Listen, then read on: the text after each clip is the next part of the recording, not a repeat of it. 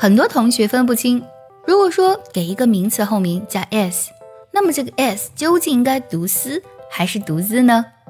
今天卡卡老师分享个口诀，让你快速记住它。口诀一：清对清，浊对浊，圆对浊。什么意思呢？如果说一个单词它是以清辅音结尾的，那么这个单词词尾如果加 s，s 的发音呢就是嘶的音。比如说 map 地图这个单词，它拼作 m a p，这里 p 发音是 p 是一个清辅音，声带不震动。那么我们后面给它加 s 的时候，这个 s 就读作嘶的音。所以 map 的复数就是 maps，maps，是不是很简单呢？再来，如果说一个单词是以浊辅音结尾的，那么这个单词词尾加 s，s 的发音呢就是浊辅音 z。比如说狗这个单词 dog 是以 g 这样的一个浊辅音结尾的，那么后面加 s，我们就会把 s 读作 z，dogs。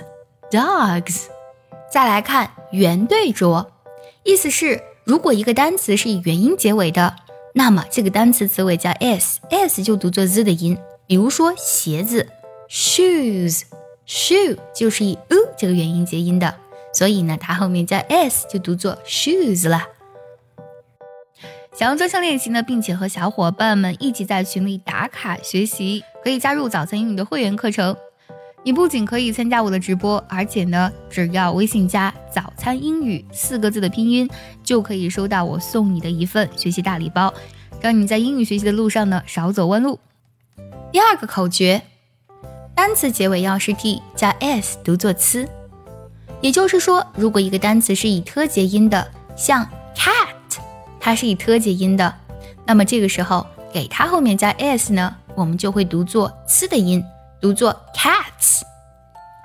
如果单词结尾是的的音，加 s 就读作 z。比如说像 bed 床这个单词，它是以的音结音的，我们给它加 s，这个单词就会读作 beds。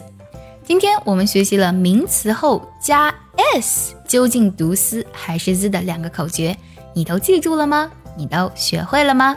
学会的话，记得点赞收藏，也可以转发给需要它的人。See you next time，拜拜。